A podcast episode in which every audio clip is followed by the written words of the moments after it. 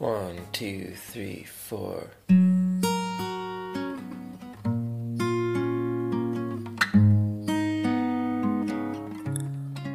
亲爱的听众小伙伴们，大家深夜好，这里是 FM 五二幺三零四靓仔的电台，感谢收听。今天想要跟大家分享的是周作人的一篇散文《生活之艺术》。契科夫书简集中有一节道：“我请一个中国人到酒店里喝烧酒，他在未饮之前举杯向着我和酒店主人及伙计们说道：‘请。’这是中国的礼节，他并不像我们那样一饮而尽，而是一口一口的吸，每吸一口吃一点东西，随后给我几个中国的铜钱，表示感谢之意。这是一种怪有礼的民族。一口一口的吸，这的确是中国仅存的饮酒的艺术。干杯者不能知酒味。一醉者不能知微醺之味。中国人对于饮食还知道一点享用之处，但是，一般的生活之艺术却早已失传了。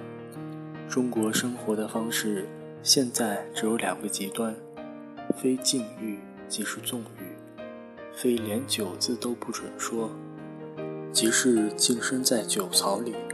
二者互相反动，各异增长。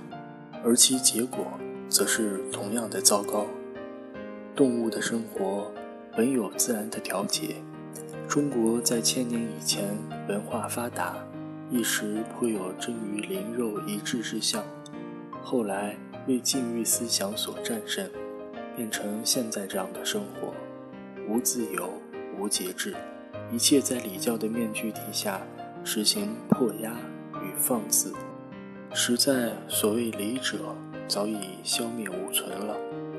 生活不是很容易的事，动物那样的自然的简易的生活是其一法，把生活当作一种艺术，微妙的美的生活又是一法，二者之外别无道路。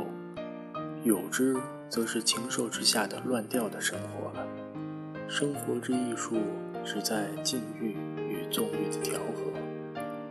爱丽丝对于这个问题有精道的意见，她排斥宗教的禁欲主义，但以为禁欲亦是人性的一面，欢乐与节制二者并存，且不相反，而实相成。人有禁欲的倾向，其所以防欢乐的过量，并计以增加欢乐的程度。他在《圣方济与其他》一篇论文中曾说道：“有人以此二者之一为其生活之唯一目的者，其人将在尚未生活之前早已死了；有人先将其一，比如放纵，推至极端，再转而知他，其人才真正了解了人生是什么，日后将被纪念为模范的高僧。”但是，始终尊重这二重理想者，那才是知生活民法的大师。一切生活是一个建设与破坏，一个取进与付出，一个永远的构成作用与分解作用的循环。要正当的生活，我们须得模仿大自然的豪华与严肃。他又说过：“生活之艺术。”其方法只在于微妙的混合取舍二者而已，更是简明地说出了这个意思。生活之艺术这个词语，用中国固有的字来说，便是所谓礼节。斯蒂尔博士在《以礼序》上说，礼节并不单是一套仪式，空虚无用，如后世所沿袭者。这是用以养成自制与整持的动作之习惯。唯有能理解万物、感受一切之心的人，才有这样安详的容止。从前听说辜鸿铭先生批评英文《礼记》译名的不妥当，以为礼不该是 read，而是 art。当时觉得有点乖僻，其实却是对的。